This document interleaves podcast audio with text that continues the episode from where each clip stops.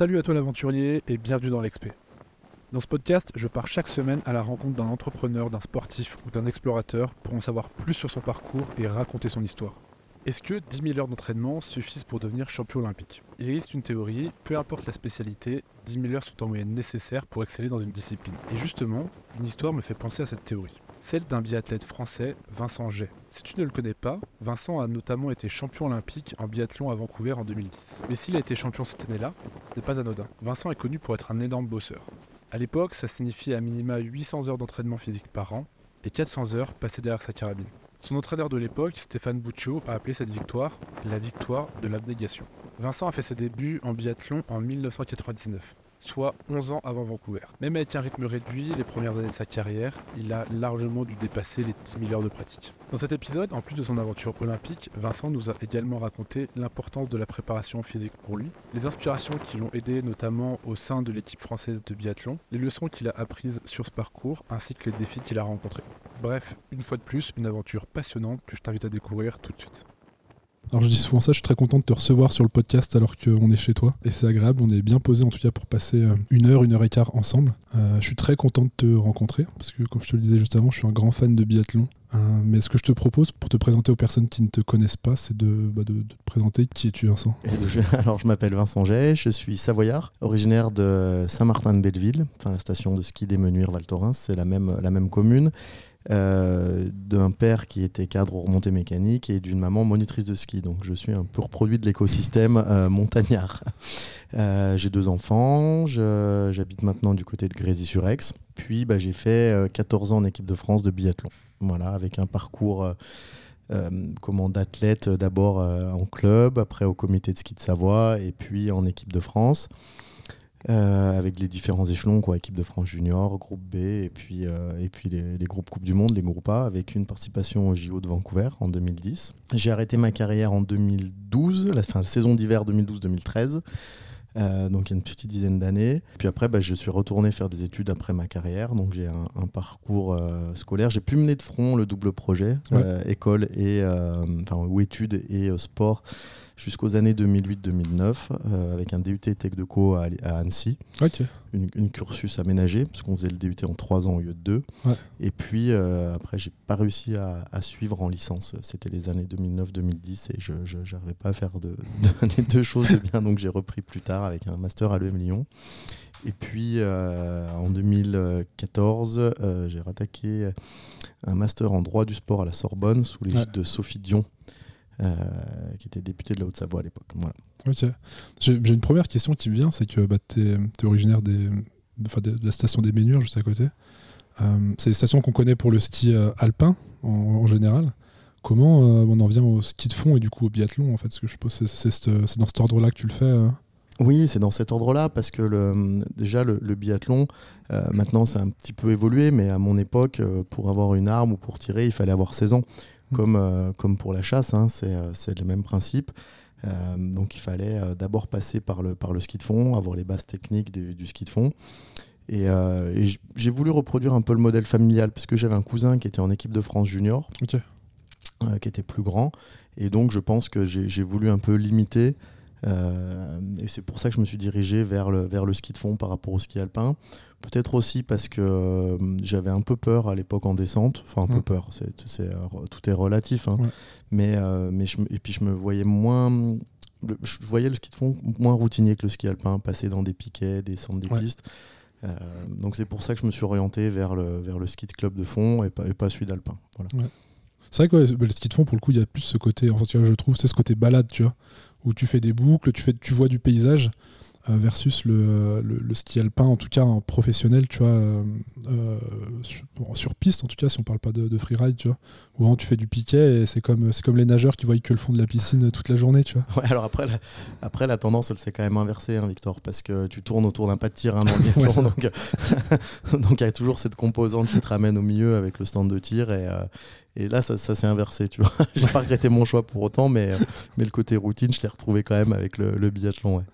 Mais, mais c'est intéressant ça parce que du coup, quand tu te mets, quand tu te mets au ski de fond, je pense c'est comme bah, j'ai grandi en station aussi en partie. Tu te mets au ski parce que bah c'est normal, tu vois. C'est comme aller à l'école en fait quand tu viens en station, c'est normal d'aller au ski. Mais donc toi, à ce, moment-là, tu as ce cousin qui est en équipe de France jeune. Et, et, tu te dis, je vais aller dans ce sens-là, mais à quel moment tu prends la conscience que tu vas en faire ta vie, en tout cas, ou une partie de ta vie, tu vois?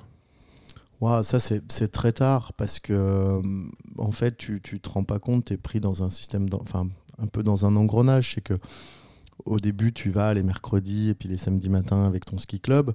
Euh, de toute façon, on habite en montagne, tu l'as très bien dit, il y, a, à peu près que du ski à faire. On n'a pas de club de foot, pas de tennis, pas de rugby, pas de volet, rien. Tu que du ski, donc quand tu veux faire un peu de sport, euh, c'est forcément le ski. Donc tu, rentres au ski club, l'hiver, tu as, les petites premières compètes, mais là, j'ai à l'époque, j'ai 8 ans, donc tu, ne te rends pas compte. Ma, ma, première compète, euh, tu vois, une anecdote qui me vient, c'est que je devais avoir le dossard 100. Et, et à la fin de la course, j'arrive deuxième. Et, mais je n'ai jamais compris, euh, je comprenais pas la mécanique parce qu'on partait toutes les 30 secondes. Comment j'allais pouvoir réussir à faire un, podium en partant avec le dossard 100 quoi. Euh, et puis je suis monté sur le podium à l'époque. Et puis après, ben, j'ai euh, j'ai enchaîné les, mini succès comme ça jusqu'à ben, les années les voilà les années juniors où là tu, tu commences un petit peu à te professionnaliser parce que tu rentres en ski études. Mais même en ski études, moi j'ai été à Bourg-Saint-Maurice. Et j'étais le, quand je suis rentré en sixième, il restait deux ou trois fondeurs. Mais après, les fondeurs ont été, euh, ont, comment, ont été déplacés, ou tout le pôle nordique a été déplacé de Bourg-Saint-Maurice sur, euh, sur Moutier et Bosel. Il y a eu des sections qui se sont créées là-bas. Et donc, je suis resté tout seul, euh, quand les troisièmes ont arrêté, je suis resté le, seul fondeur en ski études à, Bourg-Saint-Maurice. alors ça a été une chance aussi parce que j'avais l'entraînement comme les skieurs alpins. Donc ça m'a permis d'avoir un, un, excellent niveau en ski alpin maintenant d'avoir pu passer mon monitorat et d'enseigner en alpin. Donc ça, c'est une chance euh, a posteriori. Et puis ça m'avait donné aussi des, qualités d'explosivité, euh, je pense, qui étaient propres au biathlon.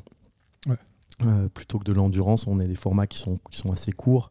Et sur des, plus les formats étaient courts, meilleur j'étais. Donc je pense que c'est aussi lié à, à, ce passé de, de, ski études à Bourg-Saint-Maurice, au collège. Et du coup, bah pareil, le, le passage ski de fond biathlon, il se fait comment? Il s'est fait assez, euh, assez naturellement parce que comment j'ai toujours aimé euh, euh, les armes, le tir et tout ça. Donc ça s'est fait dès que j'ai pu, dès que j'ai pu basculer du, ski de fond au biathlon. je l'ai fait directement. C'est jusqu'à la seconde en fait. Nous, au comité de ski de Savoie, on était, on faisait des entraînements mixtes ski de fond biathlon. Et c'est à la fin de la seconde où on nous demandait de, choisir, de s'orienter entre le groupe ski de fond et le groupe biathlon. Et euh, moi, j'avais tout de suite annoncé la couleur euh, que je voulais faire du biathlon. Donc, je ne sais pas si on peut appeler ça un passe-droit à l'époque, mais les, entraîneurs de ski de fond ont dit bon, de toute façon, c'est pas quelqu'un qu'on arrivera à, comment, à recruter dans nos groupes. Donc, euh, autant qu'il fasse que du biathlon et qu'il vienne pas qui viennent pas au ski de fond avec nous. Donc, euh, et l'entraîneur de biathlon a dit bon bah ok. Donc c'était Franck Perrault à l'époque, le, papa d'Eric, euh, mon entraîneur, euh, et, Lionel Laurent. C'est deux entraîneurs du comité de Savoie qui se sont mis d'accord et puis j'ai pu intégrer directement la section biathlon ou le groupe biathlon du comité de Savoie. Ouais. je trouvais ça super intéressant parce que tu sais, cet engrenage en fait où tu réalises pas forcément, bon, tu as plus 8 ans tu vois, à ce moment-là, mais tu réalises pas forcément ce qui se passe. ou peut-être que si tu le réalises, comment ça se passe cet engrenage où justement bah, bah, petit à petit, euh, tu, gravis les échelons dans le, sport, euh, jusqu'à la professionnalisation directe euh. Eh ben ouais, alors les, échelons, tu les gravis. Enfin moi j'ai eu la chance de les gravir de manière assez naturelle, assez fluide. Je suis passé très vite du, du, niveau ski club au niveau comité. du niveau comité, ben, j'ai réussi à intégrer rapidement les équipes de France. Euh, même quand il y a eu des, des, groupes qui ont été dissous, des groupes, de, des groupes juniors qui n'existaient plus, euh, et ben on m'a mis dans les groupes B. Donc j'étais le plus jeune avec, euh, avec les seniors. donc j'ai toujours pu avoir un petit peu ce surclassement avec eux où j'étais encore ma dernière année junior, je m'entraînais déjà avec le groupe Coupe du Monde. alors c'était un calvaire hein, physiquement, j'étais une courbature géante quand tous les jours de stage, enfin j'en ai bavé, bavé, bavé. Mais, euh, mais j'ai eu la chance ouais, d'intégrer très vite ou d'être détecté pour un potentiel très vite par les, entraîneurs. Ouais. Euh, et, comment ça se passe à ce moment-là dans, dans, ta tête? Comment toi tu le vis justement euh, Parce que bah, petit à petit, comme tu dis, ce qui est intéressant et ce qui est génial aussi, c'est que bah, tu es à côté de ces athlètes qui tournent en Coupe du Monde, tu t'entraînes avec eux, tu les vois, toi tu es pas encore, tu es un peu es un peu derrière ça, tu vois. Qu'est-ce qui se passe dans ta tête? Parce que je pense qu'il y a un côté où tu dois être surexcité parce que c'était Comment tu, comment tu le vis? Bah, Tu as des yeux qui sont, qui sont grands quoi. quand tu t'installes. Moi, c'était l'époque Raphaël Poiré, Vincent Defrane, Julien Robert, Ferrol Canard. tous ces gens-là, tu as, des yeux quand tu pars en stage avec eux. C'est ceux que moi je regardais l'hiver à la télé. quoi le titre olympique de Vincent Defrane. Moi, j'étais junior, donc je, le regardais à la télé. Et, et je peux pas dire qu'un jour j'espérais être à leur place, tu vois, c'était beaucoup trop tôt, mais, euh, mais dès l'année d'après me retrouver, ou ma, dernière année senior, j'ai pu faire une Coupe du Monde à leur côté, euh, où tu vas t'entraîner, il y a, Poiré, il y a Björn Dalen, tu es sur le temps de tir, ça euh, c'est des moments qui sont, qui sont inoubliables. quoi. Euh, mais après, les, après, il m'a quand même fallu 2-3 ans pour, euh, comment, pour performer en Coupe du Monde, être régulièrement dans les 30. Mm. Euh, là, on a pris, enfin, ça a pris quand même le, temps, quoi. Même si j'étais jeune, mon physique, il a fallu que je me, forme, il a fallu que j'enchaîne les heures d'entraînement, quoi. Parce qu'eux s'entraînaient déjà deux fois par jour. Moi, j'allais encore à l'école. T'as pas le permis, donc c'est quand même compliqué pour te déplacer. Tu es avec des gens qui ont 26, 27 ans, toi, tu as, 17, 18 ans. Euh, tu, fais encore des études, donc tu peux faire qu'un entraînement par jour, et puis encore, euh, pas tous les jours. Euh, nous, on est la, première génération vraiment comment à s'être un peu professionnalisé avec mm. Simon Fourcade. Hein. c'est lui qui nous a attirés vers le haut, puisque lui, il, a, il s'entraînait deux fois par jour, tous les jours. Enfin, vraiment, il, était très, très, très pro. Donc, c'est en s'inspirant de lui qu'on a, qu'on a pu progresser. Mais sinon, non, nous, s'il fallait aller manger chez la, la grand-mère ou le grand-père le week-end, et pas aller s'entraîner, on, y allait quoi. Ouais. Non mais c'est, euh, je, trouve ça super intéressant parce que il y, a deux trucs dans ce que tu dis, c'est que déjà le, biathlon, je trouve que tu sais quand, quand on, parlait des médias, de la médiatisation aujourd'hui du biathlon, on se rend pas compte du travail physique que c'est. Je pense que n'importe quel sport de haut niveau, forcément, il y a un énorme travail derrière, mais la, la, le fait d'allier le côté physique et le tir euh, dans le biathlon, ça en fait un sport qui est ultra complet euh, et qui du coup est ultra exigeant aussi euh, en termes d'entraînement. Ouais, mais en termes d'exigence, on s'entraîne deux fois par jour avec une séance de tir. Donc il y a la dimension physique, il y a la dimension mentale du tir. parce que le tir, ça nous demande aussi une acuité visuelle qui est importante. On a beaucoup de travail qu'on fait le, soir dans les chambres d'hôtel ou à la maison euh, où on doit passer du temps avec notre arme, faire corps avec notre arme. Parce que fondamentalement, quand vous faites une, euh, séance de biathlon, euh, vous passez une minute, une minute trente seulement sur deux heures de ski à roulette derrière votre arme. Parce que vous tirez 5 balles, ça prend 20 secondes, vous le relevez. voilà, vous n'avez pas fait avec votre arme. Donc ça, ça nous demande beaucoup de travail. Euh, le soir à la maison où je vous dis en stage avec les entraîneurs, on avait euh, ce qui s'appelait à l'époque un, SCAT.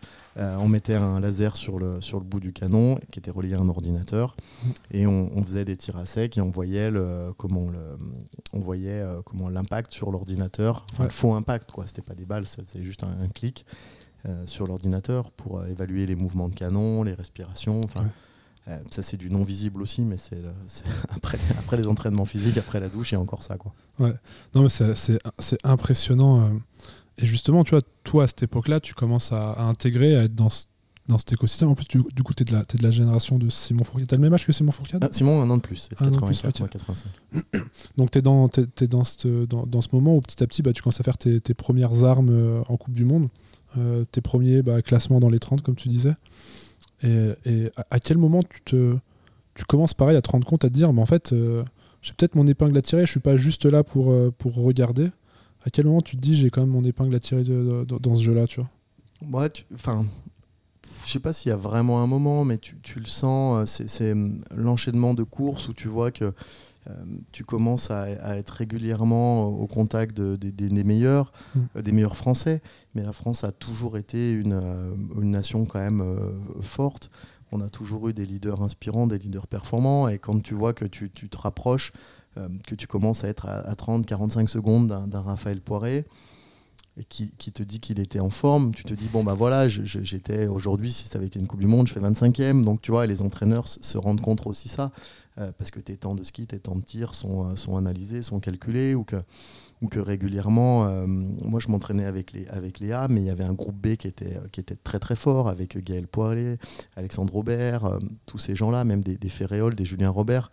Et quand tu vois que eux, tu, tu arrives à aller les, les, chatouiller sur sa course ou, ou à les titiller, voire te rapprocher d'un Vincent ou d'un Simon qui était sur le groupe A et qui était, qui était ancré dans ce groupe-là. c'est là où tu te dis bon ben voilà eux ils ont ils ont réussi à faire des résultats je suis pas loin euh, bah allez, je vais encore m'entraîner plus, plus dur, plus longtemps pour essayer d'aller les, d'aller les, euh, comment d'aller les battre. Ouais. Et, ça se fait, ça se fait assez naturellement quoi. Et après, ça, se passe comment euh, Un jour, tu fais une, un jour, tu fais quoi? Tu fais un podium, tu fais une grosse perf? C'est quoi l'étape d'après en fait le premier objectif, moi, en Coupe du Monde, c'était d'atteindre les 30 premiers. Pourquoi les 30 premiers? Parce que c'était c'est la barre symbolique où tu marquais des points pour le classement Coupe du Monde. Après, le, système de points a évolué, maintenant c'est les 40. Mm. Mais nous, à notre époque, c'était le, 30, les 30 premiers. Donc il fallait rentrer dans, les 30. Donc ça, c'était un peu la barre, la barre symbolique. Et euh, c'était en tout cas l'objectif, parce qu'en début de. à la fin de ton hiver, bah, tu as, as, ton bilan d'hiver mais tu as aussi la préparation de la saison d'après. Donc, euh, tu te mets autour de la table avec tes entraîneurs, avec les, directeurs d'équipe de France, et là, tu fais ton. tu fais ta prospection et tu fais, tu dis, ben voilà, qu'est-ce qu'on ce qu'on met en place pour que j'arrive et quel est l'objectif? Mais un peu comme dans une boîte, tu vois, comme un commercial qui te dit, bah voilà, les objectifs, ils sont là euh, en début d'année. Bah, le biathlon ou le sport, c'est exactement pareil. Et les entraîneurs te disent, bah voilà, nous, je pense que cette année, tu peux atteindre le top 30. Ok, ben pour atteindre le top 30, euh, il faut rentrer régulièrement dans les 15 pour marquer beaucoup de points. Si tu fais toujours 30e, tu vas pas marquer, tu marques un point par course, c'est minime. Euh, la première fois c'est top, mais et puis après c'est aussi grisant parce que quand tu fais un coup 30e, et eh ben le coup d'après tu as envie de faire 25, 26, enfin tu vois d'aller d'aller graver ça. Donc euh, et puis tu prends aussi de la confiance. Enfin il y a une saison où tu vois je, fais je rentre je fais 30e, après je fais 26 et puis sur une poursuite euh, à, à euh, je finis dixième. Ouais. Tu finis, je finis dixième et j'étais 15 à la sortie du pas de tir. Je sais pas pourquoi cette, course-là, les skis qui vont bien, le physique qui va bien. Tu arrives à accrocher un groupe avec des, grands noms du biathlon. Tu as des Norvégiens qui sont avec toi, tu des Allemands. Euh, tu dis, bon, bah, ils, vont, ils vont me pulvériser dans la montée. Puis dans la montée, bah, quand c'est ton tour, tu prends le relais. Et puis tu arrives au sommet de la montée, il n'y a plus personne derrière. Et que, et que tu arrives à, à les griller, tu finis dixième tu te dis, waouh, là je suis dixième en Coupe du Monde, ok, bah, si je l'ai fait une fois, pourquoi j'arriverai pas à le refaire euh, une autre fois quoi? Ouais.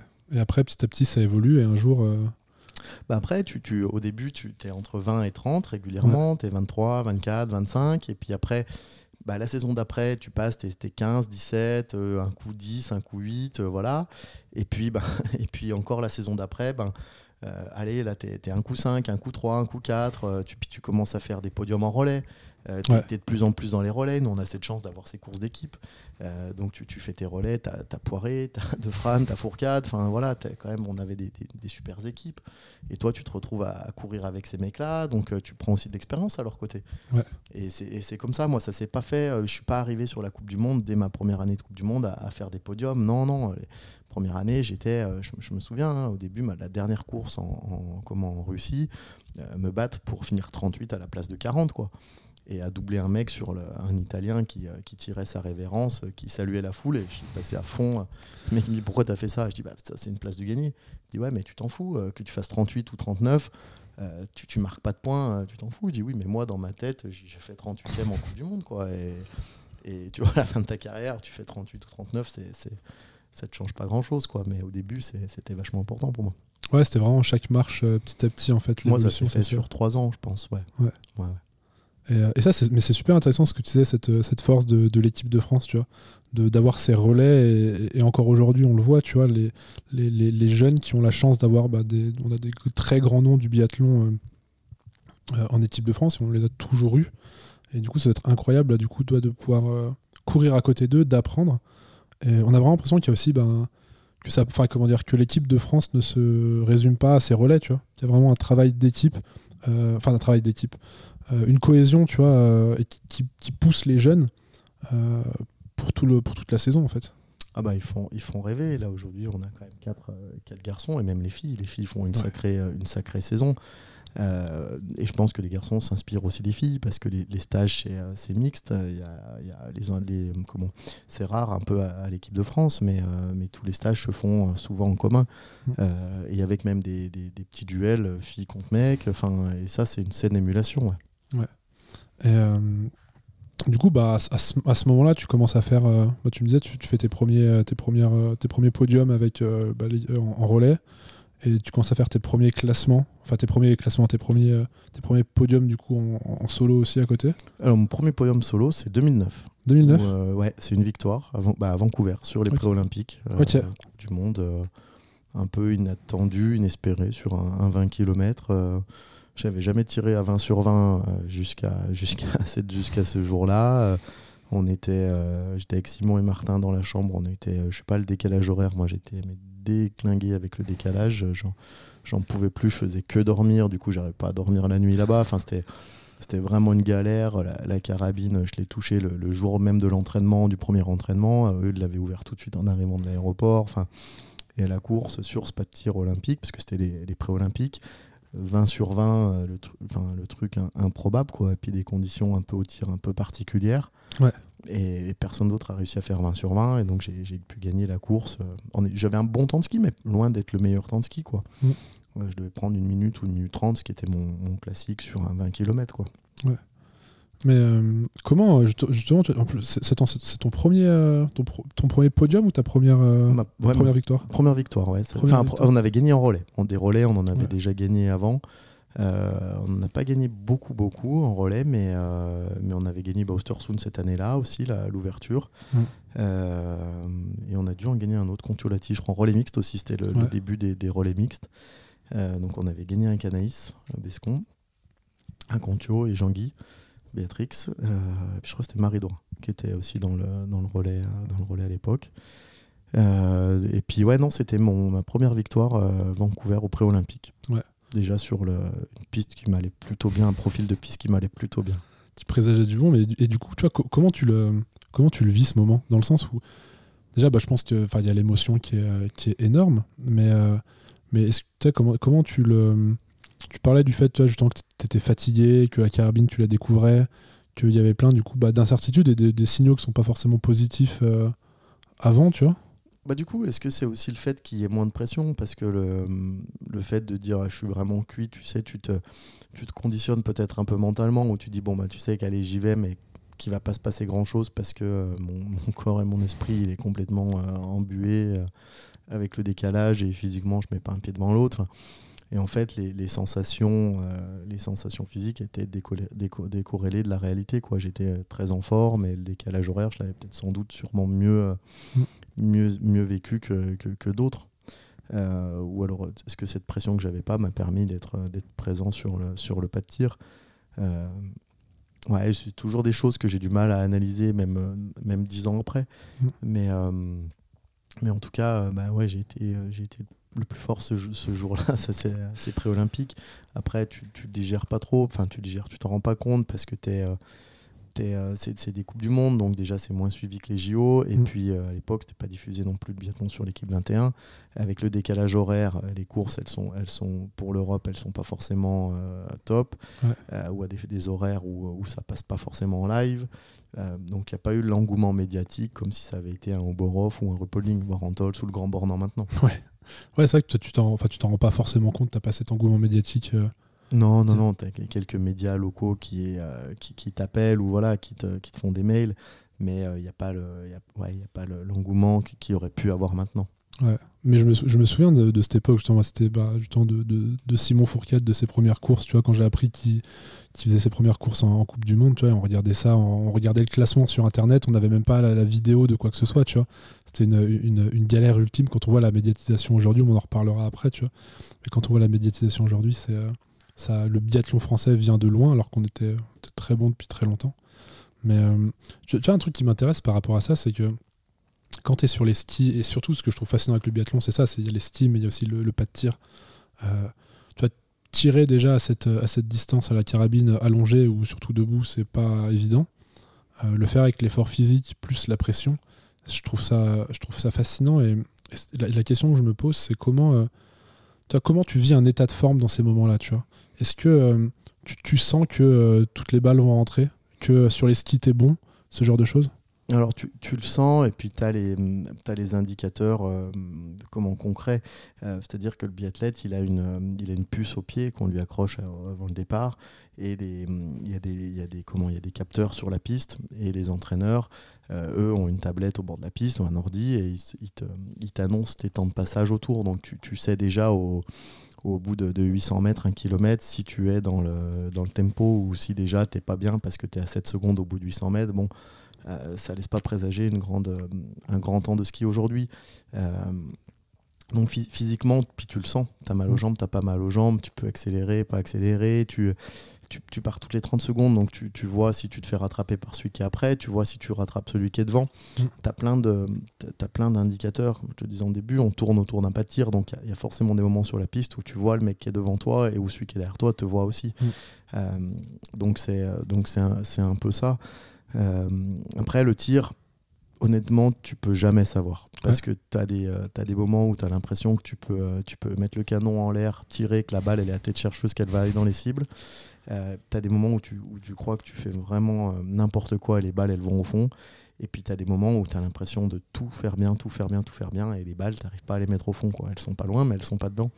Et, et le, le, tir, c'est un, un, énorme mystère, parce que tu peux tirer bien une journée, et le lendemain être complètement à côté. Quoi. C'est une remise en cause qui est perpétuelle et permanente.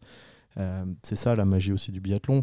Après, on, a aussi, on faisait aussi, en tout cas moi je faisais beaucoup d'entraînement sous stimuli euh, pour appréhender le bruit, le stress, la pression. Euh, j'arrivais au tir avec la musique par exemple pas toutes les séances, mais sur beaucoup de séances, euh, j'avais les, écouteurs euh, pour, euh, pour tirer. Alors, c'était pas le Walkman, mais c'était les débuts de l'iPod à l'époque, jadis. Mais, mais pour tirer avec les écouteurs, ça me permettait de recréer le, un biathlète qui venait à côté de moi ou de recréer le bruit de la mm. foule derrière. On tirait sur des plans inclinés ou on tirait sur des, des, des, plans instables. Ce qui nous permettait de gagner en, stabilité et donc en précision. Mm. parce que quand tu arrives, que ton tapis il est tout gelé, euh, t'as tes skis, quoi, ils glissent quand même sur le tapis, donc tu as du vent, t'es pas stable. Et voilà, j'ai essayé de recréer à l'entraînement c'est les conditions du, de la course, quoi, les conditions du réel. Ouais. Et il y avait déjà une, une, une, une préparation mentale là-dessus sur. Euh, non, on n'avait pas de, pas de préparation mentale. C'était le début. Ouais. Euh, c'est comme on parlait des, des, réseaux sociaux, mais la préparation mentale, c'était le début. Euh, il commençait à y avoir des. Ça, on commençait à en entendre parler. on commençait à avoir les premiers préparateurs mentaux on voyait que ça arrivait, on savait pas trop comment l'appréhender, qu'est-ce qu'on devait faire. Mm. Euh, donc à la fin, oui, sur, mes dernières années, euh, j'avais quelqu'un qui m'accompagnait, mais au, début, euh, clairement pas. Clairement pas. Ouais, on, était, on était très en retard là-dessus, sur l'alimentation, sur plein de choses. Quoi. C'est arrivé après avec le temps. Ouais, avec, de toute façon, avec le temps, la médiatisation, les moyens. Hein. Mais du coup, à, ce moment-là, pré-olympique, tu fais premier bah, sur l'étape du sprint en plus. Enfin, sur l'étape sur l'épreuve. Sur individuel, ouais. sprint individuel. Euh, donc on est euh, un an avant les euh, Jeux Olympiques de Vancouver. toi, du coup, tu te mets dans quelle disposition? Là, tu fais, tu fais, bah, tu fais la première position sur. Enfin, tu te mets dans quelle disposition psychologiquement parce que tu sais que tu fais premier là-dessus, tu pars alors que tu ne le sentais pas arriver. puis tu as une année de préparation et de compétition encore avant d'arriver aux Jeux Olympiques Alors déjà, ça te, le premier truc, c'est que ça te, ça comment ça conforte ta place au jeu. Euh, parce que le, comment il y a des quotas. Euh, tu t'emmènes pas au jeu. Euh, l'entraîneur de l'équipe de France à l'époque ne pouvait pas emmener au jeu n'importe qui. Il y avait des, quotas. Euh, donc pour atteindre les quotas, il fallait, je crois que c'était faire trois fois dans les 15 premiers en, Coupe du Monde. donc avec une et après quand tu avais 4 ou 5 mecs qui avaient fait dans les 15 premiers en Coupe du Monde et bah dans ces mecs là ou 6 mecs qui avaient fait dans les, 4, dans les 15 premiers qui avaient les quotas les minima Mm. C'est pas les quotas, c'était les minima, parce que le quota c'était 4 athlètes plus 2 remplaçants. Une fois que tu avais fait les minima, euh, bah, il faut piocher dans les 4 euh, pour les minima, parce qu'on avait le droit à 4 athlètes. Euh, et donc bah, là, moi ça me faisait déjà un minima, enfin je les avais déjà fait, mais ça m'en faisait un de plus, et en plus avec une victoire. Donc ça veut dire que j'étais quasiment assuré euh, puisque le Vancouver, c'était l'intersaison, enfin c'était au mois de mars, donc la saison était quasiment, euh, quasiment finie, il devait rester deux compètes derrière, mais c'était quasiment fini. Euh, donc ça veut dire que ça m'assurait quasiment, j'avais un pied et demi au jeu l'année d'après. Donc déjà, tu peux aborder ta préparation d'une autre manière. T'as pas à, comment avoir ce stress, à te dire est-ce que je vais pouvoir aller au jeu quoi, ou, là, moi je savais que j'allais à 90% aller, aller au JO. Euh, donc ça, ça a été le, premier truc. Après, euh, j'ai pas eu plus de stress lié à ma victoire l'année d'avant là-bas. Parce que justement, moi, je suis arrivé au jeu j'étais comment le, peut-être le moins stressé de la bande. Enfin, j'étais stressé quand même, hein, mais j'étais le moins attendu parce que Simon Fourcade, il arrive au JO, il est en tête du classement Coupe du Monde, il porte le maillot jaune. Euh, on fait trois étapes de Coupe du Monde ou six étapes de Coupe du Monde avant les JO. Il sort pas une seule fois du, top 5 ou du top 10. Euh, Vincent Defrane a été porte-drapeau et champion olympique en titre. Donc forcément, lui, il était attendu. Euh, Martin, c'était la star qui montait, qui montait, qui montait, qui avait, qui avait claqué plusieurs, plusieurs top 10. Et il restait, il restait Jay, qui était un, bon athlète, mais qui, était 15e mondial donc qui était, qui était le, moins fort des, des, des, quatre Français sélectionnés. Donc les médias, euh, clairement, à Vancouver, moi, ils ne se sont pas du tout, du tout intéressés à moi avant les JO, quoi, avant, la, avant l'épreuve. Mm. Euh, toutes les caméras, tous les regards étaient braqués sur les trois autres. Et ça, ça a été aussi une, euh, une grande aide. parce que bah, j'avais moins de pression que les autres, je pense. Ouais. Et du coup, c'est parce que du coup, bah, on arrive au, on arrive au JO et dans le dans, le fil de ton histoire, à ce moment-là, on, arrive au JO, on arrive au JO bah, de Vancouver. Euh, c'est la même piste que celle que tu avais, euh, que euh, sur laquelle tu avais tourné et que tu avais gagné un an avant. Et, du coup, bah, les médias te, comment dire, te, s'intéressent moins à toi parce que, bah, comme, comme, comme tu l'expliques, donc toi à ce moment-là, bah, par rapport à l'année d'avant où justement bah, tu te sentais pas, avant la course, tu te sentais pas en forme physiquement parce que tu étais fatigué, parce que tu avais le, jet lag, parce que tu avais du mal à dormir et tout. Là, tu, l'abordes comment? Tu sais que tu as gagné ici un an avant. Est-ce que tu te dis que tu peux faire quelque chose? Comment, comment tu pars dans cette course en fait Alors là, c'était un peu différent parce qu'on est arrivé euh, presque un mois avant. Euh, on a été en stage sur l'île de Vancouver euh, une quinzaine de jours avant, justement pour, pour s'acclimater au décalage horaire, pour, pour peaufiner la, préparation là-bas, mais aussi pour que nos techniciens ben, puissent comment, faire énormément de tests de fartage, tests de ski.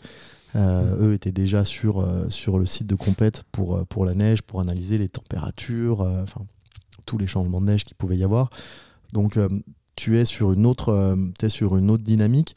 Après, j'étais en forme, ça c'est une certitude, parce que, le, parce que les, chronos qu'on faisait entre françaises, je les ai gagnés. les, dix jours avant. On a fait un chrono trois jours avant ou deux jours avant le, la, première, la première épreuve olympique avec les Canadiens, je les ai gagnés. Et tu vois, le Guélec, il était, euh, était euh, Jean-Philippe Le Guélec, le Canadien, il fait aussi euh, quatrième ou cinquième au sprint des, des, Jeux. donc lui, il était en forme aussi. Donc tu vois, ça faisait des repères où je tirais bien. En ski, j'étais plutôt bien. Mais, mais bon, c'est encore les, les JO, donc c'est encore une autre course. Et tu vois, j'ai, du, mal à du mal à savoir si j'étais bien ou pas par rapport aux Allemands, aux Norvégiens. Quoi. Ouais. Et, du coup, bah, en plus, la première épreuve, c'est le sprint. C'est la première épreuve, donc il n'y a, pas encore eu d'épreuve. Euh, il y a tous ces entraînements, mais il n'y a, pas eu, euh, a pas eu encore aucune performance entre guillemets officielle, tu vois. Euh, et, du coup, le sprint, bah, c'est un peu particulier, comme tu l'expliquais depuis le, depuis le début. le sprint, c'est un départ toutes les 30 secondes. Donc, tu as les indications de tes entraîneurs pendant la course, mais tu pas le classement direct. Tu sais pas où tu en es. Si, si, si, on a, le, on a un live timing euh, où, on sait, euh, où on sait où on en est. Mais euh, moi, il y avait déjà il y a le, choix du dossard. Mm. Il y a, des, y a des, les entraîneurs, il y a quatre groupes, il existe quatre groupes, et les entraîneurs comment, font des choix d'athlètes à mettre dans des groupes. en fonction de la forme du moment, en fonction des prévisions météo, en fonction de, de, de, de l'athlète aussi. Mm. tu mets, généralement, tu mets jamais un, leader ou un fort dans le premier groupe. Tu mets un bon élément, mais tu mets jamais ton, ton leader parce que si le, ton premier élément est un peu le crash test, euh, s'il vient neiger avant ta course, bah lui va faire un peu le chasse-neige, donc il va damer la course pour ceux d'après. Euh, si, euh, puis tu as des gens qu'on. moi je sais que j'adorais partir, dans, je partais le plus souvent possible dans le premier groupe parce que j'aimais pas attendre dans l'air dans de départ, voir les résultats des autres, voilà. et que surtout de, de partir dans le, dans le premier groupe alors j'avais moins d'indications sur les skis.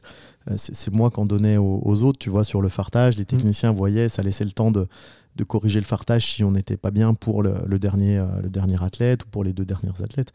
Euh, mais surtout parce que ouais, j'aimais pas attendre, ça me saoulait d'attendre dans l'air de départ. Donc je voulais y aller tout de suite et en découdre tout de suite. Donc, donc j'étais quasiment allé 9 fois sur 10 dans le premier groupe. Quoi. Voilà. Ouais. parce que du coup, tu attends dans l'air de, de départ, tu cogites, comme tu dis, tu vois les performances des autres. Et euh, c'est ce qui est intéressant sur le, le- le sprint euh, dans le biathlon, c'est qu'en fait, c'est là où les autres courses, tu vois, tu te bats contre d'autres personnes, là, le sprint, tu te bats contre toi-même, en fait. C'est ça. Tu es seul face à toi-même, en fait, euh, presque. Tu es, seul face à toi-même. Après, chaque athlète fait la veille un peu de, de- de visualisation mentale où tu, as ton, tu, tu fais ton schéma de course. Mm. Euh, C'est-à-dire que tu es dans ton lit et tu, euh, tu visualises en fait ta course, comment elle va se passer le, le lendemain. Quoi. Tu te conditionnes un peu mentalement. Euh, et, et moi, j'avais regardé la liste de départ. Le mec qui partait devant moi, euh, c'était un, un russe qui était, euh, qui était top 5 mondial. L'autrichien derrière moi, pareil, ils étaient top 10 mondial. Donc, mon objectif, il était déjà de ne pas faire rattraper par celui d'après au premier tour, parce Mm. qu'ils étaient, ils avaient carrément un niveau supérieur au mien. Donc, je m'étais dit déjà dans ma tête, si le premier tour, l'autrichien m'a pas rattrapé, c'est que je suis plutôt, je suis plutôt dans le coup sur les skis. Mm. Et après, j'avais même été plus loin, que j'avais regardé que si je faisais 5 sur 5 au tir, euh, je pouvais retomber euh, avec un, un top athlète. Si, si euh, le mec devant moi, le russe, faisait un tour, et ben, j'allais repartir avec lui. Ouais. Donc j'avais, j'avais entre guillemets, un peu comme une course d'attente où tu te mets dans les skis du, du meilleur, tu serres les dents physiquement parce qu'il est, il est au-dessus de ton niveau, mais comme tu es dans les skis du mec, tu es un peu à l'économie. quoi. Ouais. Et tu as juste à te concentrer à, à pas lui marcher sur le bâton, pas lui marcher sur les skis, à serrer les dents. Et ça, c'est des, des positions qui m'allaient, euh, qui m'allaient plutôt bien. Et c'est exactement, enfin bizarrement ou heureusement pour moi, je sais pas, c'est exactement ce qui s'est passé. C'est que le, le russe fait un tour à son tir couché. L'Autrichien m'avait pas rattrapé au, au pas de tir. Moi, je fais sans, sans faute et je repars avec, euh, je repars avec le russe. Sauf que ça, c'est là où le, ma visualisation, elle a un peu été détournée. C'est que j'avais prévu dans ma tête de, de rester, de m'accrocher avec ce russe et, euh, et voilà. Et sauf qu'au bout de- d'un kilomètre, euh, tu vois pas que je lui prends un relais quoi. Alors que normalement j'aurais j'aurais fait tout le tour en restant derrière, en m'économisant. Et là je prends un relais. Ouais. La montée d'après, bah, plus de russe. Le russe derrière moi avait, avait explosé. Donc là je me dis bon bah, le, matos ça fonctionne bien et puis j'ai les jambes quoi. J'ai Ouais. les jambes comme euh, peut-être rarement je les ai eues ou tu vois 10-15 fois dans ma carrière où euh, tu peux accélérer, accélérer, accélérer, t'as pas mal aux jambes, tu peux en rajouter, t'as jamais mal aux jambes, ça va, ça va, ça va. Et puis euh, j'arrive sur le tir debout et là je refais 5 sur 5 et je repars dans les skis, je, je retombe sur Björn Dalen qui avait fait deux ou trois tours au- à son tir couché quoi. Mm. Donc euh, et, et moi j'avais euh, j'avais fait un tour de j'avais un tour de plus que lui. Lui il avait fait que 3 km 3 km 3, moi j'avais déjà 6 km dans les jambes et je me dis bah là il faut le, le moment où il faut serrer les dents, c'est là, faut que Mm. tu suives Björn Dalen. Et jusqu'au bout, euh, j'ai euh, tu vois, j'ai réussi à, à suivre Björn Dalen puisque je repars du tir debout, j'étais deuxième hein, à une seconde. Ici, il y avait, il y avait euh, comment, Jacob Fack qui était, euh, qui était en tête, mais il avait 8 dixièmes d'avance sur moi ou une seconde d'avance sur moi. Et j'arrive avec 16 ou 17 secondes euh, d'avance sur lui à l'arrivée. quoi. Mm. Et c'est des trucs, ça m'est jamais arrivé. Et s'il n'y a pas Björn Dalen, euh, parce que Björn Dalen, j'ai juste à faire. Enfin, c'est pas le salaud, mais je me suis, euh, je me suis mis dans ses skis et j'ai serré les dents jusqu'au bout. Ouais. Donc je me suis quand même, je me suis quand même fait mal. quoi. Ouais, c'est plus simple de suivre quelqu'un et de serrer les dents. Tu sais, c'est comme euh, quand tu vas courir avec un pote ou, ou t'entraîner, quel que soit le sport, avec quelqu'un, bah, tu de le suivre en fait, plutôt que de te battre contre toi-même, tu juste de, de- de le suivre et comme tu dis, tu serres les dents en fait. Ah ben là, moi, lui, Björn Dalen, c'était quand même la légende, du, c'est toujours une des légendes du, biathlon français, enfin du biathlon mondial euh, et du biathlon norvégien. Mais euh, ouais, je- et puis il avait un tour de moins et de, rien que de le fait de, le suivre, et même si j'avais euh, lâché 5 secondes sur Björn ce- ça aurait pas été euh, dramatique, ça aurait- c'était déjà euh, super. Enfin moi, quand Mm. je passe la ligne, je suis à des années à des années de me dire je vais gagner la course. Je me dis ouais, j'ai fait 10 sur 10 au tir. En ski, j'ai donné, euh, tu vois, tout ce que je pouvais. J'ai suivi même des, des- des- des énormes athlètes. Euh, donc j'ai fait une belle course, mais je me dis je vais faire entre 5 et 15. Ouais. Ce qui était mon, mon niveau, euh, mon niveau de 2010. Voilà, je finis, je finis l'année, je suis 10e ou 11e, 11e mondial, je crois. Mm. Juste derrière Björn Dalen qui finit 10e mondial. Donc c'est ça, je fais 11e mondial. Tu vois, c'était mon niveau, entre 5 et 15. Ouais. C'est déjà un super niveau. Euh, mais c'était t'es pas le t'es pas le, le, le top top athlète ou l'extraterrestre comme on peut avoir maintenant quoi Ouais, c'est euh, c'est super intéressant ça, parce que du coup, tu, tu, fais la, tu finis la course, en gros, tu sais que tu fais une performance personnelle, mais tu sais pas que tu sais pas que tu fais un podium, mais tu sais pas que tu finis premier quoi. Ah non, non, moi je passe la ligne, je, je te dis, je lève le point parce que je, oui, je suis content de moi. Parce Ouais. que le, déjà, tu fais 10 sur 10 au tir, donc tu sais que le tir, tu as fait 100% de, de ce que tu devais faire. Que physiquement, bah, tu as réussi à, à te faire mal, à dépasser ou à repousser tes limites. Donc, euh, donc ouais, je suis, je suis content de moi, le matos fonctionnait. Donc voilà, après j'ai le dossard 6, il reste encore au moins 100 ou 120 mecs derrière. hein, donc c'est quand même la probabilité que les mecs fassent derrière, c'est quand même, c'était quand même pas donné. Ouais.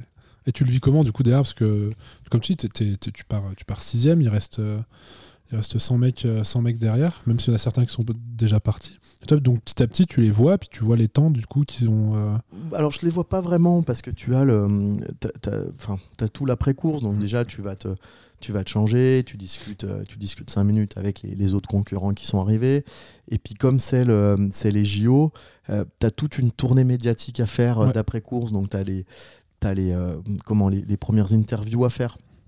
Donc tu fais les interviews euh, bah, sur, sur les, les grands médias nationaux. Donc tu fais toutes les interviews français, etc. Voilà, puis après, bah, tu as la presse écrite, donc tu les radios, tu les enchaînes tous. Et mais il se passe, je- entre- ouais, allez, bien au moins 45 minutes, 50 minutes quand même, hein, de, entre te- le fait de, de- de changer de vêtements, de, euh, puis de faire toutes ces interviews. euh, de toute façon, tu es tout. euh, t'es- le protocole, il est, euh, il est strict. hein. Tu Ouais. fais pas ce que tu veux. Tu as les attachés de presse qui sont là, du comité olympique, de la FED et tout. Donc tu, tu suis un peu ce qu'on te dit. Quoi. Voilà. ouais. Et tu l'apprends à quel moment du coup euh? Eh ben, il y a, y a une, euh, une, une- une fille, je vois arriver une fille droit sur moi avec. Tu vois, je dis, mais c'est quoi cette folle? Et en fait, euh, elle me dit, Ouais, je suis votre chaperon, contrôle antidopage. Je lui dis, ben, pas de souci, venez, on, y va, quoi. On va, au contrôle. Et elle me dit, non, mais là, on n'aura pas le temps, à mon avis. Je dis, bah, bien sûr, on y va. Enfin, voilà. euh, non, non, mais vous êtes, euh, vous êtes, vous avez gagné la course, on n'aura pas le temps. Et j'avais pas vu que, tu vois, la course, elle était, euh, elle était finie, que les derniers Mm. candidats, enfin, ou les derniers athlètes étaient arrivés. Et, et je sais pas pourquoi, je me retourne euh, à ce moment-là, et je vois donc mon nom au sommet du, du tableau d'affichage qui était, qui était toujours au plus haut, et je vois une espèce de, de marée euh, bleu-blanc-rouge avec euh, mon entraîneur, mes techniciens, il y avait Alexis qui était, qui était aussi remplaçant, Alexis Boff qui était remplaçant à Vancouver, qui arrive, qui nous saute dans les bras et tout, euh, tu vois, les kinés, enfin tous les farteurs, tout ça. Donc là, tu, tu prends la première vague. Il y a euh, à ce moment-là où il y a, euh, y a Stéphane Boutiot qui me dit Mais putain, Vincent, il est où ton téléphone? Il est où? Il est où? Il est où? Je lui dis bah, Il est dans mon sac de, change, euh, machin. Il me dit Putain, mais quelqu'un qui n'arrive pas à te joindre, il veut absolument te joindre et tout. Je dis Ah bon, c'est bah écoute, non, il est là-bas, j'irai le chercher tout à l'heure. Et puis là, je vois, il sort son téléphone de la poche. Il dit Ah bah attends, je crois que c'est lui. Et puis il dit Ah bah je vous le passe, mais tu vois, il me dit pas qui c'est quoi. Donc il me tend, le- il me tend son téléphone. Tu vois, bah, numéro masqué, machin. Et puis euh, là, j'entends une voix euh, au téléphone en France qui me dit ouais, Vous êtes monsieur G, tout ça Oui, oui. euh, Bon, bah, je peux vous faire patienter. Il y a le président de la République qui voudrait vous parler. et donc, tu as la petite musique de secrétaire de l'Élysée, veuillez patienter, tout ça. Et c'était donc Nicolas Sarkozy au téléphone.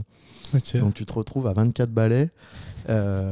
On est allé une heure après ta, une heure après ta course. Tu as, le t'as le chef de l'État qui, qui t'appelle. quoi.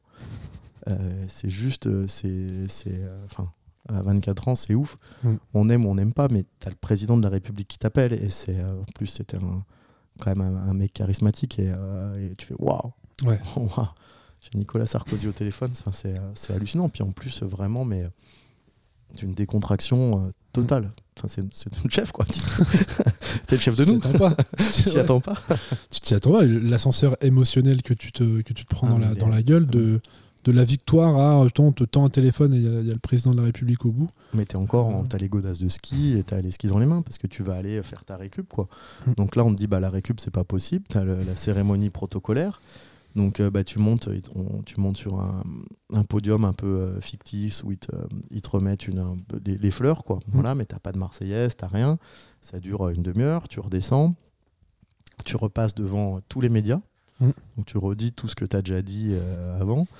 Euh, après, tu vas, quand tu es passé dans le cercle médiatique, tu vas encore en conférence de presse. Mm. Donc, tu es toujours en tenue de ski, tu t'es pas, tu t'es repas, t'as pas été récupéré, tu pas fait ton vélo. Derrière, du coup, tu as les fameux contrôles antidopage, prise de sang, urine. Et c'est là, il s'est passé, tu as fini ta course, il s'est passé deux heures, mais tu pas mangé, tu pas récupéré. T'as encore, on a la chance d'avoir en biathlon quand même plusieurs, euh, plusieurs courses euh, au jeu. Là, c'est la première, tu as 15 jours de compète, tu enchaînes une compète euh, dans, dans deux jours. Euh, donc euh, en plus le contrôle de dopage, bah, comme tu n'as plus envie de pisser, bah, tu restes, euh, tu, tu bois 4 litres d'eau.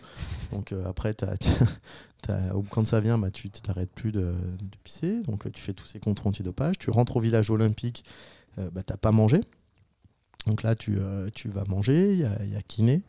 Euh, kiné, tu as les, le, la récup, et puis derrière, ben, tu as déjà as des, des, consignes qui t'attendent sur ton, dans ta chambre en te disant ben voilà, la cérémonie protocolaire des médailles à telle heure, il faut que tu sois habillé avec la tenue numéro 8. Enfin, je te dis, hein, je me souviens plus du numéro de la tenue, mais donc ça veut dire tu prends ton petit calepin, ben voilà, tel, tel bas, tel haut, tel, tel bonnet, tel gant, enfin voilà, tu as ta tenue protocolaire. Et, et après, bah, tu as, les attachés de presse de l'équipe de France qui viennent te chercher euh, avec le comité olympique à telle heure. Enfin, tout est, après, tout est timé. Quoi. Ouais. Tout est timé. Tu as le chef de mission qui est avec toi. Ça, c'est une aide, une aide super parce que tu as 24 balais. Tu, tu, euh, tu dis, mais qu'est-ce qui m'arrive quoi, Tu vois, tu, tu euh, comment c'est ce que pourtant c'est paradoxal comme truc les JO parce que c'est comment ce qui t'anime mais c'est ton, ton ami et ton pire ennemi les jeux. C'est, euh, tu vois, c'est l'exemple du. Euh, je, prends souvent, mais c'est le petit ange et le petit démon. Mm. Euh, les JO, c'est quand t'es l'année avant les Jeux, où tu vois l'automne, il est, il fait, plus, il fait nuit tard ou, jour tard, avec le, le changement d'heure, il pleut, il bruine un peu dehors, t'as le réveil mm. qui sonne à 7 h du mat. T'as juste pas envie de te lever, quoi. Tu te dis, oh, je vais encore faire un entraînement sous la pluie où je vais vomir après l'entraînement parce que t'auras tout donné. Euh, et, là, tu as, as, le petit ange qui te dit va t'entraîner, il y a les jeux, va t'entraîner, il y a les jeux. Et tu as le petit démon qui dit non, reste au lit, tu as déjà fait une, une grosse semaine d'entraînement, récupère, récupère. Et quand tu as les, les, jeux en ligne de mire, tu, tu te mm. lèves direct, tu prends le petit ange et tu vas tu vas t'entraîner. quoi. Ouais, ça te, ça te galvanise en fait. Euh. Ça te, ouais, tu as ça en ligne de mire, tu dis que c'est tous les 4 ans, enfin, c'est ce qui anime. 100%, des athlètes. Quoi. Tu te lèves le matin pour aller, euh, pour aller au JO. Quoi. Mm. Mais tu as la diff entre euh, vouloir aller au jeu et vouloir euh, performer au jeu. moi, j'avais toujours dans l'espoir de, performer au jeu. Je voulais rentrer des jeux avec une médaille. pas forcément en individuel, mais on avait gagné deux relais avec l'équipe de France on avait quand même une, super belle équipe de France. Enfin, il y avait, je te dis, Simon Fourcade, il, sort pas du top 10 des, des, six Coupes du Monde avant. De Fran est champion olympique en titre. Martin, euh, il cartonnait. Tu vois, c'était euh, avec l'équipe qu'on avait, euh, on était, je pense, favori, voire, voire médaillable à, 2000%. Quoi. Tout le monde sur, sur les paris en ligne, là, ils, misaient sur l'équipe de France, quoi, c'est clair. Ouais. Et du coup, du coup bah là, ce, ce jour-là, le soir, tu récupères, enfin tu récupères, on te, on te remet la médaille. Tu as la, cérémonie qui est diffusée du coup à la télé, tu récupères ta médaille la Marseillaise. Et, euh, Après, tu as toutes les scènes de liesse que tu vois au, Club France. Euh, mais ça, ça dure, ça, ça dure une plombe. J'ai pu manger, c'était minuit. Euh, tu vois, je voyais mes parents qui, avaient fait le déplacement au Canada, donc je les ai vus à ce moment-là. Et puis c'est le, DTN de l'époque, Fabien Saguez, enfin, qui est maintenant président de la fédération, qui, m'a ramené au village olympique, tu vois, qui a, pris soin de moi et qui m'a qui m'a dit allez, je te ramène, mm. je te ramène quoi. Mais tu, tu rentres, c'est une heure et demie du matin et t'as pas euh, t'as pas vu faire sauf que toi les, les, gens te demandent au village olympique te demandent là-bas enfin te demandent au club France. Mais toi dans deux jours tu as encore une compète quoi.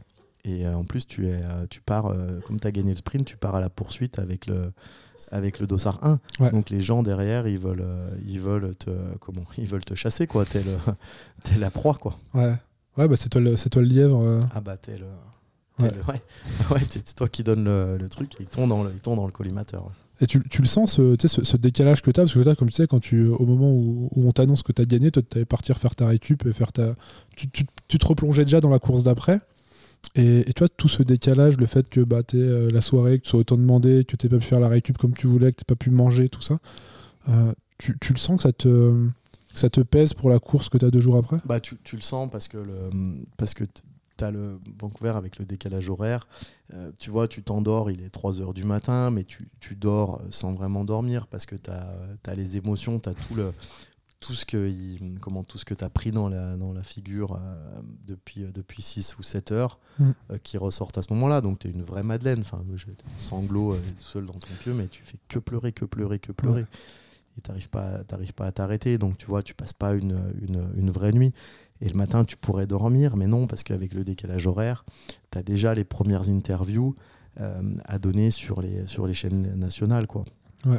Et tu as, tu vois, tu as des, devoirs quand même aussi quand tu es athlète, et tu as, des, euh, des gens qui, achètent les droits des JO, qui payent, euh, qui payent très cher pour ça. Donc, malheureusement ou heureusement, tu te dois d'aller bah, remercier, remercier ses, diffuseurs, remercier tout ça. Et, donc, du coup, bah, tu, tu, te lèves et tu vas, tu vas faire les interviews. tu vas faire les interviews parce que ça fait partie d'une facette de ton, de ton job. Quoi.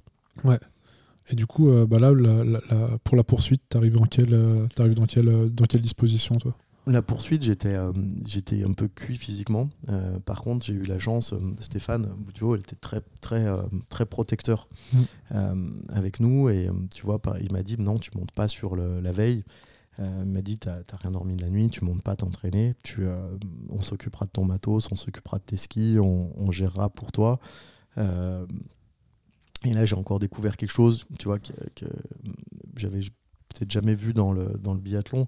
Euh, tu as souvent, tu sais, euh, entre les disciplines, on fait tous partie du nordique, mais euh, tu avais des, des, guerres un peu entre le ski de fond, pas entre athlètes, mais tu mmh. vois, entre est-ce que c'est des problématiques budgétaires Est-ce que voilà, il y avait des, pas forcément des, des super ambiances entre le, fond, le biathlon, le combiné nordique Et Vancouver, ça a été le, un peu le, le démarrage ou le point d'ancrage d'une nouvelle collaboration où là tout le monde s'est mis euh, autour de la table, a dit on arrête un peu nos conneries, nos guerres d'ego et tout ça, et maintenant on va tous bosser dans le même sens. Mm.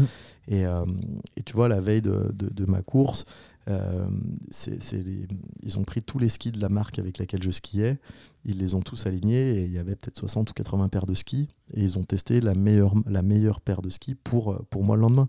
Et la meilleure paire de skis, c'était, c'était pas la mienne, c'était celle qui appartenait à, Emmanuel Jaunier ou Jean, Jean-Marc Gaillard, c'était celle de Jean-Marc.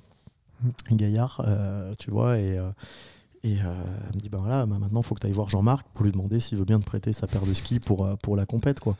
Et tu vois, ça a été une, solidarité. Jean-Marc, il m'a dit, mais la question, elle se pose même pas. Tu vois, il m'a prêté, il m'a prêté ses skis. Et 3-4 jours après, c'est les miens qui allaient le mieux. Et tu vois, il a, il a tapé dans mon parc de ski, quoi. Mmh. Et la question, elle, pas, elle, elle se posait même pas entre athlètes, bien sûr. Il savait que j'allais pas les abîmer. Après, tu jamais à l'abri, tu peux tomber, les casser. C'est une prise de risque pour lui aussi, tu vois. Donc il y a eu cette, euh, cette confiance partagée. Mais j'arrive, bien sûr que je suis cuit parce que euh, je ressors du pas de tir, je suis euh, du dernier tir. J'ai le Suédois, j'ai Bjorn, Ferry qui, qui, est juste devant moi. Mm. On repart du pas de tir, il est 5 mètres devant moi. si j'avais eu, bon, c'était un des meilleurs finisseurs du monde, mais si j'avais été plus frais ou dans de meilleures dispositions, euh, très certainement que j'aurais pu aller en chercher une deuxième. Parce qu'au sprint, j'étais euh, justement les capacités d'explosivité que j'avais pu développer en étant gosse. Tu vois, elles ressortaient et j'arrivais à. J'aurais peut-être réussi. Après, tellement j'étais cuit, euh, tu vois, je fais 3. J'arrive à aller décrocher une médaille de bronze, mais l'Autrichien, il me passe à 200 mètres de la ligne d'arrivée. Et s'il reste un kilomètre de course, je suis pas sur le podium. Je mmh. fais 5 ou 6 parce que la vague derrière, elle, arrivait. Mmh. J'étais, euh, j'étais euh, cuit, cuit, cuit. Quoi. J'arrivais plus à me mettre en chose dans les descentes. Enfin, tu vois, c'était, euh, c'était ça. Quoi. Ouais. Comme, tu dis, tu, tu, serrais les dents en fait. Pour, aller jusqu'au bout quoi. Ouais, tu fais, j'ai la chance, j'avais la chance de, de, de bien tirer, d'être dans des super dispositions au tir, donc les trois premiers tirs, je fais, je fais 5 sur 5. Enfin, tu vois, j'avais pas loupé une balle depuis le sprint. T'es à 15 sur 15 là. Euh, voilà, je loupe ma première balle de mon tir debout. Euh, le Suédois, il loupe sa dernière. Donc, tu vois, on fait le tour de peine ensemble. Il repart juste devant moi. Mais, euh, mais si. Enfin, je dis, ouais, c'est vraiment si j'avais été plus frais, je pense, physiquement. Mm. J'aurais, j'aurais réussi à, peut-être l'accrocher. Après, avec des si, tu peux refaire beaucoup de choses. Mais en tout cas, où j'aurais peut-être loupé des balles avant, parce que j'aurais été plus frais, sur les, j'allais plus vite sur les skis, peut-être plus essoufflé au tir. Mais, euh, mais en tout cas, ouais, c'est une certitude. Cette médaille de bronze, j'en suis, j'en suis presque plus fier que la médaille d'or, parce que j'ai dû aller quand même puiser dans, d'autres ressources euh, où tu te sentais pas, mm. pas capable d'avoir ces ressources-là. Quoi. Ouais. Puis comme tu disais, c'était moins ton, euh, ton, ton, truc, toi, c'était vraiment le sprint. C'est là où tu arrivais à performer. Ouais, puis c'est des situations que j'avais pas connues. Tu pars euh, en, poursuite, je, performais aussi, j'avais fait des, bons résultats, mais j'ai toujours été dans la peau du, chasseur, quoi, de partir en tête avec, euh, avec 60 personnes derrière qui veulent, euh, qui veulent te battre. tu vois, ça m'était, ça m'était jamais, ça m'était jamais arrivé, puis ça m'est pas arrivé d'autres fois parce que les sprints, j'en ai pas gagné d'autres. Donc, tu vois, c'est, mm. ouais, les meilleurs sprints, je faisais 5, 6, tu vois, voilà. Donc, tu pars, tu pars, t'as quand même 6 bonhommes devant. Ouais c'est différent, t'en as encore 50 derrière, mais t'en as, as quand même 6 devant à aller chercher. Quoi. Euh, tu vois, on se concentre toujours à aller chercher le devant et pas, pas regarder derrière. Donc, euh, donc ouais, là, c'est des situations que j'ai pas, j'ai, jamais connues trop. Et comment ça se passe justement ben, l'après, tu vois? On parlait de la médiatisation. Bah là, déjà, tu es, champion olympique, il y a le président qui t'a appelé. Euh, comment ça se passe bah, l'après-jeu, en fait, tu vois? Bah après, on a, on a enchaîné les, les, 15 jours de, les 15 jours à Vancouver. Après, on est rentré. Et ça va, c'est allé assez vite.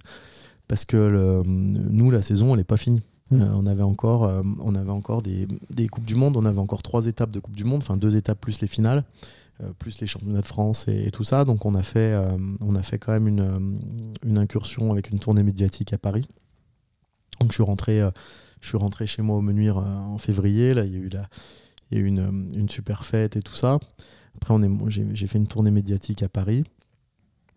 Et puis, et puis comment j'avais euh, pas envie d'aller sur les Coupes du Monde d'après parce que justement j'étais euh, j'étais j'étais cuit. Et, euh, et, Stéphane, toujours, toujours Stéphane Boudiot, tu vois, m'a un peu botté les fesses. Il me dit, mais attends, Vincent, l'après JO, j'en ai fait plein. Et il y a, il, se passe deux choses sur les courses de tout de suite après les Jeux. C'est il y a les leaders qui n'ont pas eu de médaille au jeu, qui sont au fond du trou et donc qui ne seront pas performants. Mm. Et donc il y a des choses à aller chercher il y, a des, y a des podiums à aller, il y a des, euh, y a des, des places, des, des, super places à aller prendre. Euh, donc il faut que tu viennes. Même si tu n'es pas en forme, il me dit on s'en fout, en tout cas il faut que tu viennes parce qu'il y a, des, y a des, des, beaucoup à faire en fin de saison. Mm.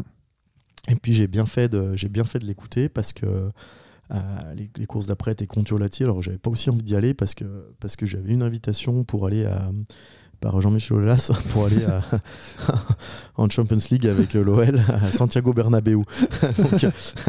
donc, euh, j'étais un peu cuit, mais il y avait aussi l'attirance pour aller à Santiago Bernabéu voir un match de foot avec les joueurs de l'Olympique lyonnais.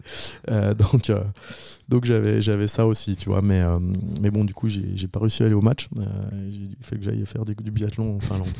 Et après, tu vois, je suis, comment, on a bien fait parce que euh, on fait un doublé. Martin mm. gagne et je fais 3 sur, euh, sur la poursuite. Première victoire de, Martin. Et euh, Alexis aussi, il doit faire 4 ou 5, Alexis Boff. Tu vois, donc on a fait, on a fait des super, je crois on, on fait un 1-6, 7 ou un 5-6 sur le sprint et on fait un 3 et, et 4 ou 5 sur, le, sur la poursuite. Donc tu vois, encore une super course. Au final, je finis encore dixième tu vois, au sprint avec Björn Dalen. Enfin, donc j'ai, derrière, j'ai renchaîné pas des podiums, enfin un podium à Contio, mais mais après des, des, places, des belles places dans le top 10. Et euh, tu vois, donc ça, ça a montré aussi que bah, ma victoire, elle n'a pas été, tu vois, elle sortait pas. Euh, c'était pas forcément qu'un coup de chance non plus, quoi. Que j'étais sans doute à ce moment-là, le oui, j'étais inattendu, c'est moi qui ai gagné, comme c'est mm. souvent les belles histoires au jeu, mais que derrière, j'ai réussi aussi à reconfirmer. Et, euh, et, donc, tu vois, que j'avais quand même le niveau pour, pour pouvoir avoir une médaille olympique ou une Coupe du Monde. Quoi. Ouais. En tout cas, le potentiel, je ne sais pas si on peut le niveau, mais en tout cas, le, potentiel ou les qualités pour aller chercher ces, podiums ou, gagner une compète. Ouais, tu confirmes ce truc qui est, important pour toi, de te dire. Euh, j'essaie de, m'imaginer, tu vois, quand, tu. Entre le moment où tu gagnes euh, un an avant les JO, puis le moment où tu gagnes aux JO, tu vois, tu te dis, bah, comme si tu t'y attendais pas déjà. ah non. Euh, il y a ce côté, cette confirmation personnelle de dire, bah, ok, je c'est déjà incroyable de gagner, d'avoir ces belles histoires des JO qu'on connaît, qu'on connaît tous. Mais en plus de ça, bah derrière, tu confirmes, tu dis, bah, ok, en fait, euh, non, c'est pas juste un coup de bol au JO pour euh, X ou Y raison. Je suis en forme cette année, j'ai les dispositions euh, techniques, physiques et mentales pour le faire, et, je le confirme. Ah ouais, c'est exactement ça. Tout marchait, quoi. Le, matos, l'entente avec le, staff, avec les techniciens, le tir. Je, pouvais tirer en l'air, je te dis, les balles, elles allaient, elles allaient dedans. Enfin, tu vois, j'ai enchaîné 59 bonnes balles sur 60 en compète. Enfin, les 10 sur 10, les 15 sur 15, les 20 sur 20. Enfin, tu vois, c'était. Euh, je les ai enchaînés. Enfin, c'est vraiment. Ouais, j'étais bien. Je gagnais 4 mm. titres de champion de France cette année-là aussi. Donc, tu vois, euh, c'est. Euh, ouais, non, des. C'était mon année, quoi. Ouais, tout rentre. Tout rentre, Et comment, ça, comment ça se passe la suite Parce que là, tu passes une année, comme tu dis, où tout, tout rentre, que ce soit au JO, les balles, les, les titres, les courses et tout. Euh, comment, tu, gères la suite? Parce que bah, jusqu'à maintenant, tu faisais que, euh, tu bah, grappiller une place, une place, une place jusqu'à finir premier. Puis en fait, une fois que bah, tu es premier, une fois que premier partout, euh, c'est le, plus dur. C'est comme on disait avec la poursuite en fait. Les gens, les gens veulent ta peau derrière parce que tu es le premier, tu vois. Comment ça se passe la, suite, bah, la, saison d'après, tu vois? Bah Après, c'est là où j'ai mis en lumière un peu les, les premières erreurs, tu vois, que j'ai pu faire. Parce que les, les jeux, on t'y prépare. J'avais énormément échangé avec, avec Vincent Defrane, comment son après-JO, qu'est-ce qui, quelles étaient ses erreurs, qu'est-ce qu'il fallait pas faire. Donc il m'avait m'avait comment préparé. Mm. Mais tu es un gamin de, de, 24 balais, même si on te dit fais gaffe à ça, ça, ça, ça, tu dis ouais, ouais, mais c'est un peu le, merdeux insolent qui dit non mais moi je sais, vous vous savez pas, moi je sais, je, ne vais pas faire les mêmes erreurs que vous. Et en fait tu fais exactement les mêmes. On te prépare, mais tu vois, es, euh, tu l'aurais eu à 30 ans, j'aurais fait peut-être différemment. Là c'était pas le cas.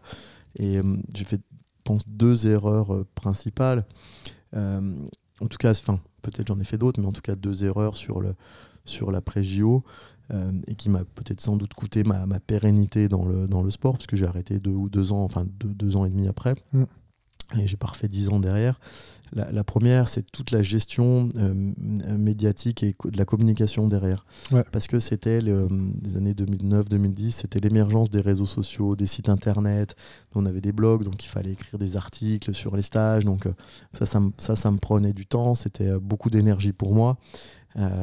J'aimais bien, mais euh, c'était euh, ça, me bouffait tu vois en plus le soir au lieu de faire des étirements ou de ou de l'entraînement avec ta carabine maintenant là tu commences à mettre des, euh, des posts sur les réseaux sociaux à regarder les commentaires.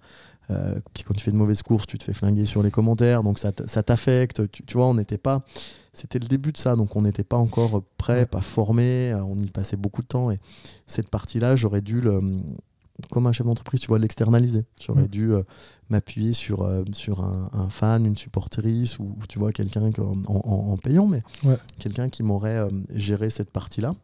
et puis la deuxième, c'est d'avoir repris l'entraînement beaucoup trop tôt.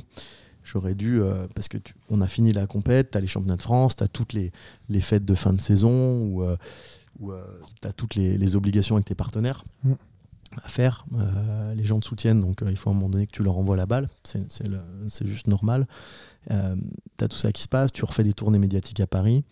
Et, là, ça t'emmène déjà début mai. Quoi. Et début mai, c'est là où, où historiquement, le, on reprend le chemin de l'entraînement. Mm. Et, et, ben là, toi, as ton corps, tu lui, as, tu lui as assez ton outil de travail, tu l'as épuisé et tu lui as pas donné le temps de récupération.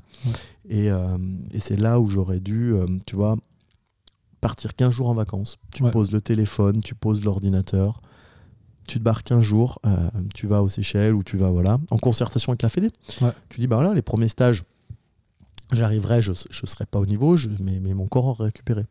Et ton corps, en fait, tu, il est épuisé d'une saison et tu vas rattaquer une deuxième en n'ayant en, pas repris de, poids, en, ayant, euh, en étant déjà affûté de la saison, en ayant les joues, les joues creusées. Enfin, et, euh, et, derrière, donc tu, tu, tu vois, il a, mon corps il a été usé, un peu affaibli. Et puis euh, j'avais un tempérament où je partais du principe que j'avais moins de qualité et moins de capacité que les autres, donc il fallait que je m'entraîne plus que les autres. Mm. Euh, avec moins de récup, avec mes jours de récup, moi j'en avais pas, j'allais me faire une heure. Je dis, bah, ah, bah, courir une heure, c'est pas. Mais c'était pas une récup. Donc ton corps est déjà usé et tu lui remets un petit peu d'usure tous les jours, tu vois, au quotidien, au quotidien, au quotidien.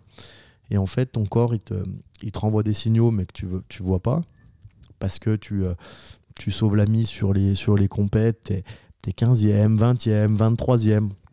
Tu vois, t'es pas, euh, pas entre 5 et 10, t'es entre 15 et 20, 15 et 25. Puis tu vois, ça, au fil de la saison, ça se décale. T'es es 17 à 27, tu vois. Tu, tu te décales comme ça, mais bon, c'est la fin de saison, mais t'es es toujours dans le top 30. Donc à la fin, t'es es 15e mondial, c'est honorable, tu vois, t'es 15e mondial, t'as fait une ou deux perfs dans le top 5, donc euh, tu vois, ça, ça s'efface. Ça tu fais une perf au championnat de France en fin de saison, les champions de France. Donc, euh, bon, bah, tu vois, bon, bah, c'est une bonne saison. Et puis, euh, et puis rien de rien d'affolant, quoi. Et l'année d'après, ben, c'est pareil. Mm. Et tu repars sur, sur ces conneries. Et, au bout d'un moment où tu es un peu l'équivalent du, du burn-out en entreprise, où ton corps, là, te dit, euh, ton corps et ton, ton cerveau te dit, ben, là, stop et tu, et tu arrêtes à ce moment-là. C'est l'exemple du petit ange et du petit démon. Mm. C'est que quand tu as été médaillé olympique, et ben à 7 heures du matin, quand il fait un peu, un peu pluvieux ou qu'il fait froid, et ben là tu restes au lit, tu te dis j'ai déjà fait une bonne semaine d'entraînement. Et quand, as cette, euh, quand tu prends le petit démon, tu sais que c'est là où il faut arrêter ta carrière. Ok.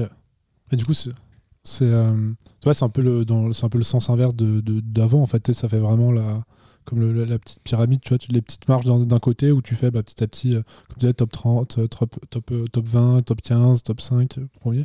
Puis après, tu refais un peu pareil sur les, deux saisons suivantes dans l'autre sens. Et qu'est-ce qui te, qu'est-ce qui te- à quel moment tu te dis je vais, je vais arrêter ma carrière du coup là-dessus? Et ben c'est euh, c'est là, moi j'ai arrêté en plein milieu de plein milieu de saison où, où, tu vois, je me dis bon bah allez, je les motivations ont changé, je prends plus le, le plaisir que j'avais avant. Euh, j'aime faire du sport, j'aime faire ça, mais euh, mais voilà, j'ai euh, ouais, le- je pense que c'est vraiment tu vois le- l'équivalent un peu du burn-out en entreprise. où Mmh, tu dis allez, j'en ai marre et puis je, euh, comment on avait une réunion la, la veille de la dernière course, c'était un relais. Je dis bah les gars, demain, euh, j'ai pris la parole, tu vois, à la fin après le coach. Normalement, on prend jamais trop la parole. Je l'avais demandé avant. Il m'a dit ouais, pas de souci. J'ai dit bah voilà, demain les gars, ça sera ma dernière course. C'était le relais et après je, bah, je rentre en France. Ouais. Personne, tu vois, y croyait trop et j'ai j'ai fait mon sac le soir et le lendemain, euh, et je suis parvenu sur un, je suis pas, je suis parvenu voir une Coupe du Monde où j'ai pas revu une Coupe du Monde depuis euh, depuis enfin depuis qu'il y a le Grand Bornand en France, j'y retourne. Ouais. Mais sinon, euh, et c'est c'est, euh, occasionnel quand je regarde le biathlon à la télé Ouais, qui même pas, encore pas un là dégoût, mais, Ouais. Mais euh, non, si, s'il passe le week-end, ok, je vais regarder, mais je- tu vois, je ne mets pas mon réveil pour, euh, pour regarder une course à l'autre bout du monde ou euh, Ouais. si je veux aller skier pour moi, je vais skier pour moi, et si- s'il y a du biathlon en même temps, bah, c'est pas grave, quoi. Tu vois, je, je décale Ouais. pas mon programme parce qu'il y a une course de biathlon, quoi, comme je l'aurais fait, comme je l'aurais fait il y, a, il y a 20 ans en arrière. Ouais, en fait, on, se, on- on a du mal à se rendre compte de, bah, justement de l'autre côté de la télé, de se dire que le sport, et pour avoir échangé justement avec, avec plusieurs sportifs, tu vois, et avoir la chance d'avoir rencontré bah, des champions olympiques dans plusieurs disciplines, c'est vraiment ce côté où euh, bah, c'est une passion toute ta vie parce que bah, c'est incroyable et puis on aime le sport quand même à la base. Mais au fur et à mesure où ça se professionnalise et que tu deviens petit à petit le meilleur, il y a le côté où tu disais, ben euh, tu passes ton temps à t'entraîner parce que tu te sens obligé vis-à-vis de toi-même, vis-à-vis de, vis-à-vis de, la Fédé, vis-à-vis des sponsors, vis-à-vis de tout ça. Et que en fait, il y a un jour où tu peux en être dégoûté au point de plus vouloir, euh, de plus vouloir y aller, quoi. Ah bah moi, j'ai pas refait de sport pendant 5 ans. Ah ouais? Ah ouais, J'ai pas fait, mais j'ai pas, pas fait, c'est pas une heure de sport, pas une heure de vélo. Euh, c'est euh, pas, une heure en montagne, c'est rien quoi. Enfin, marche en montagne, oui, mais pour aller aux champignons, voilà, ou me balader avec mon chien. Mais c'est pas, euh, pas une heure de course à pied en 5 ans. hein. C'est vraiment. euh, Puis il fallait même pas m'en parler. J'avais pas du tout envie. J'avais pas du tout envie. Donc, euh, donc maintenant, j'en refais. Ouais. Mais sinon, euh, tu vois, ça m'a pris quand même ouais, 5-6 ans sans, sans heures de sport. Ok. Et euh, tu, tu, fais, tu fais quoi pendant ces 5-6 ans? Après tu, tu, tu le vis comment, toi? Bah après, tu, euh, après, tu reviens dans la vie, dans la vie réelle. c'est qu'après, bah, tu reviens à quelqu'un de, je ne vais pas dire normal, mais il faut que tu faut que, bah, tu aies un emploi, tu aies une maison, tu voilà, donc, ou un chez toi. Enfin, donc tu, tu, il faut le temps de, de retrouver. Je suis retourné à l'école. Ça m'a déjà pris Ouais. un peu de temps. Puis après, bah, j'ai euh, trouve ton premier emploi et puis, euh, puis tu enchaînes comme ça. Et, euh, j'ai justement une, une question que j'aime que j'aime bien poser du coup alors peut-être qu'on y a déjà répondu Euh, ce que j'aime bien poser c'est cette question enfin ce, ce couple de questions un peu tu genre le, le meilleur et le pire tu vois Euh, est-ce que est-ce que bah, du coup déjà le, la médaille olympique euh, c'est c'est le plus beau moment de ta carrière pour toi? Alors de ma carrière, oui. Ouais. De ma carrière, euh, de ma carrière sans, sans aucun doute, parce que c'est le, le Graal. Euh, si tu m'avais demandé est-ce que c'est le plus beau moment de ma vie, je t'aurais dit, je t'aurais dit non, Mm. Euh, parce que ça c'est la naissance de mes enfants. Ouais. Mais, euh, mais sinon, non, c'est, c'est- sportivement, ça, ça restera des moments qui sont gravés à jamais dans ma, dans ma mémoire et dans ma vie. Mm. Voilà. et du coup à l'inverse le pire c'est quoi? C'est la fin? Où il y a vraiment des moments où La fin, je pense pas, parce que la fin, c'est moi qui l'ai décidé. Ouais. C'est important Donc, ça. Euh, on m'a pas on m'a pas mis dehors ou on m'a pas euh, on m'a pas dit maintenant Vincent faut que t'arrêtes t'es trop Ouais, vieux ou euh, c'est bon quoi. Tu tu nous rouilles là en équipe tu prends la place pour les jeunes. Euh, non c'est moi qui ai décidé. Donc la décision je peux je- si, si- qu'elle soit bonne ou mauvaise c'est moi qui l'ai pris. Donc euh, j'estimais qu'à cette époque là c'était la mieux pour moi. Mm. Euh, voilà. Est-ce que j'ai des regrets? Pas forcément. Euh, non la la plus mauvaise